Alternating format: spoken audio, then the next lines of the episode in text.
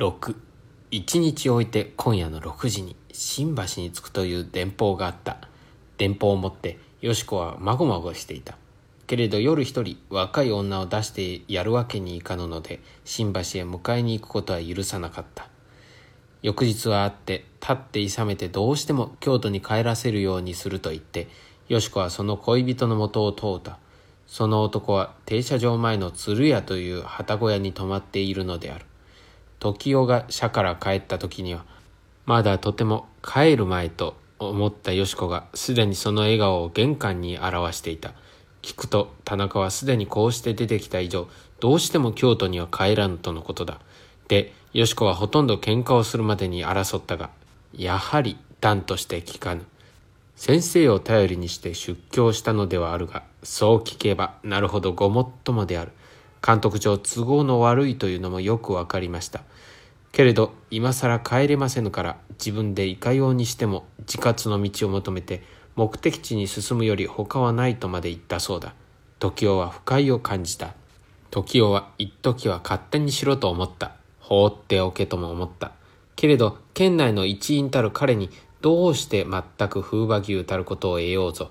よし子はその後23日訪問した形跡もなく学校の時間には正確に帰ってくるが学校に行くと称して恋人のもとによりはせぬかと思うと胸は疑惑と嫉妬とに燃えた。時は応納した。その心は日に幾弁となく変わった。ある時は全く犠牲になって二人のために尽くそうと思った。ある時はこの一部始終を国に報じて一挙に破壊してしまおうかと思った。けれどこのいずれをもあえてすることができぬのが今の心の状態であった。細君がふと時代に自語した「あなた2階ではこれよ」と針で着物を縫う真似をして小声できっとあげるんでしょ紺がすりの書生羽織。白い木綿の長い紐も買ってありますよ。本当か？ええ。と細君は笑った。時代は笑うどころではなかった。よしこが「今日は先生少し遅くなりますから」と顔を赤くして言った「あそこに行くのか」と問うと「いえちょっと友達のところに用があって寄ってきますから」その夕暮れ時は思い切ってよしこの恋人の下宿を訪問した。誠に先生にはよう申し訳がありまへんのやけれど長い演説帳の雄弁で形式的な申し訳をした後田中という中勢の少し超えた色の白い男が祈祷をする時のような眼色をしてさも同情を求めるように言った。時雄は熱していた。しかし君分かったらそうしたらいいじゃありませんか。僕は君らの将来を持っているのです。よしこは僕の弟子です。僕の責任としてよしこに廃学させるには忍び君が東京にどうしてもいるというならよしこを国に返すかこの関係を父母に打ち明けて許可を請うか。二つの中一つを選ばんければならん。君は君の愛する女を君のために山の中にこもらせるほどエゴイスチックな人間じゃありますまい。君は宗教に従事することが今度の事件のために嫌になったというがそれは一種の考えようで君は忍んで京都に降りさえすれば万事円満に二人の間柄も将来希望があるのですから。よう分かっております。けれどできんですかどうもすみません。聖望も帽子も売ってしもうたで今更帰るにも帰れまへんという次第で。それじゃあよしこを国に返すですか？彼は黙っている。国に行ってやりましょうか。やはり黙っていた。私の東京に参りましたのはそういうことにはむしろ関係しないつもりでおます。別段こちらにおりましても二人の間にはどうという。それは君はそう言うでしょう。けれどそれでは私は監督はできん。恋はいつ枠出来するかもわからん。私はそんなことはないつもりですけどな。誓い得るですか？静かに勉強して行かれさえすりゃあな。そないなことありませんけどな。だから困るのです。こういう会話要領を得ない会話を繰り返して長く相対した。時代は将来の希望という点。男子の犠牲という点。事件の進行という点からいろいろさまざまに帰国を進めた。時代の目に映じた田中秀夫は想像したような一家修麗な情婦でもなく天才肌の人とも見えなかった。麹町三番町通りの安旗子三方壁で仕切られた厚い室に初めて早退した時まず彼の身に迫ったのはキリスト教に養われた嫌に取り澄ました年に似合わぬ老成な嫌な不愉快な態度であった。京都なまりの言葉色の白い顔優しいところはいくらかはあるが多い青年の中からこうした男を特に選んだよし子の気が知れなかった。ことに時男が最も嫌に感じたのは天心流路という率直なところがみじんもなく自己の罪悪にも弱点にもいろいろの理由を強いてつけてこれを弁解しようとする形式的態度であった。とはいえ実を言えば時男の激しい頭にはそれがすぐ直角的に明らかに映ったというではなく座敷の隅に置かれた小さい旅かばんや哀れにも塩垂れた白地の浴衣などを見ると青年空想の昔が思い出されてこうした恋のため反問をし応能もしているかと思って憐憫の情も起こらぬではなかった。この暑い一室に相対してあぐらもかかず二人は少なくとも一時間以上語った。話はついに要領を得なかった。まず今一度考え直してみたまえ。くらいが最後で時男は別れて帰途に着いた。なんだか馬鹿らしいような気がした。愚なる行為をしたように感じられて自らその身を嘲笑した。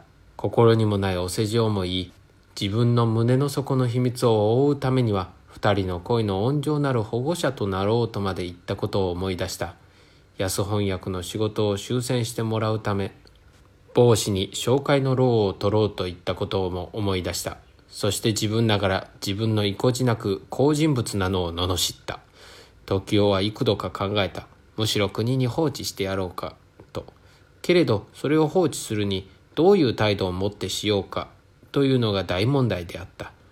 二人の恋の鍵を自ら握っていると信ずるだけそれだけ時男は責任を重く感じた。その身の不当の嫉妬不正の連城のためにその愛する女の熱烈なる恋を犠牲にするには忍びぬとともに自ら言った温情なる保護者として道徳家のごとく身を処するにも耐えなかった。また一方にはこのことが国に知れてよし子が父母のために伴われて帰国するようになるのを恐れた。よし子が時代の書斎に来て頭を垂れ声を低くしてその希望を述べたのはその翌日の夜であった。いかに説いても男は帰らん。さりとて国へ放置すれば父母の許さぬのは知れたこと。時義によればたちまち迎えに来ぬとも限らん。男もせっかくああして出てきたことでもあり二人の間も世の中の男女の恋のように浅く思い浅く恋したわけでもないから決して汚れた行為などはなく枠出来するようなことは誓ってしない。文学は難しい道。小説を書いて一家をなそうとするのは田中のようなものにはできぬかもしれねど同じく将来を進むなら共に好む道に携わりたい。どうかしばらくこのままにして東京に置いてくれとの頼み。時男はこの余儀なき頼みをすげなく退けることはできなかった。時男は京都佐賀における女の行為にその節操を疑ってはいるが一方にはまたその弁解をも信じてこの若い二人の間にはまだそんなことはあるまいと思っていた。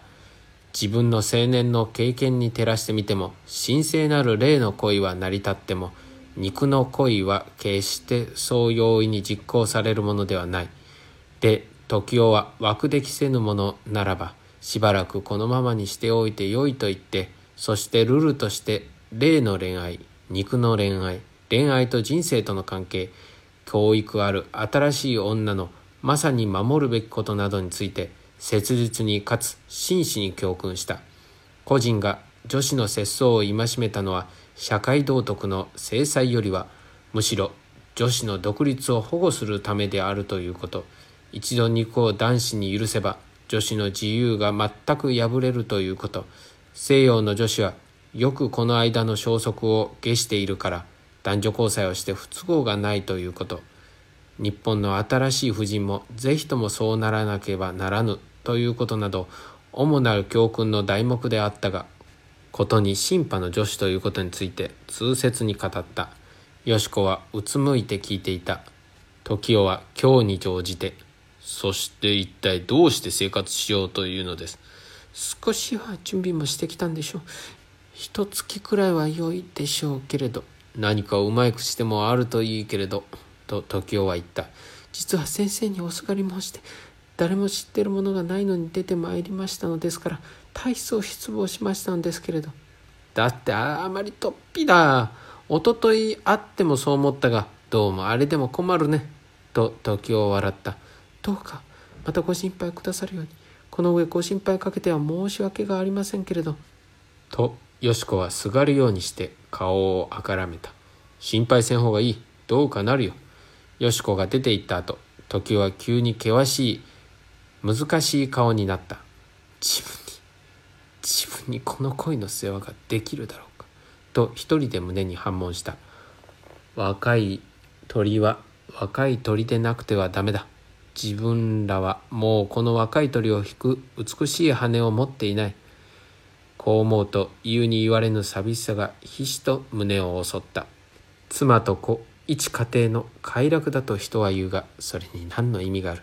子供のために生存している妻は生存の意味があろうが妻を子に奪われ子を妻に奪われた夫はどうして石爆足らざるを得るか。時代はじっとランプを見た。机の上にはモーパッサンの死よりも強しが開かれてあった。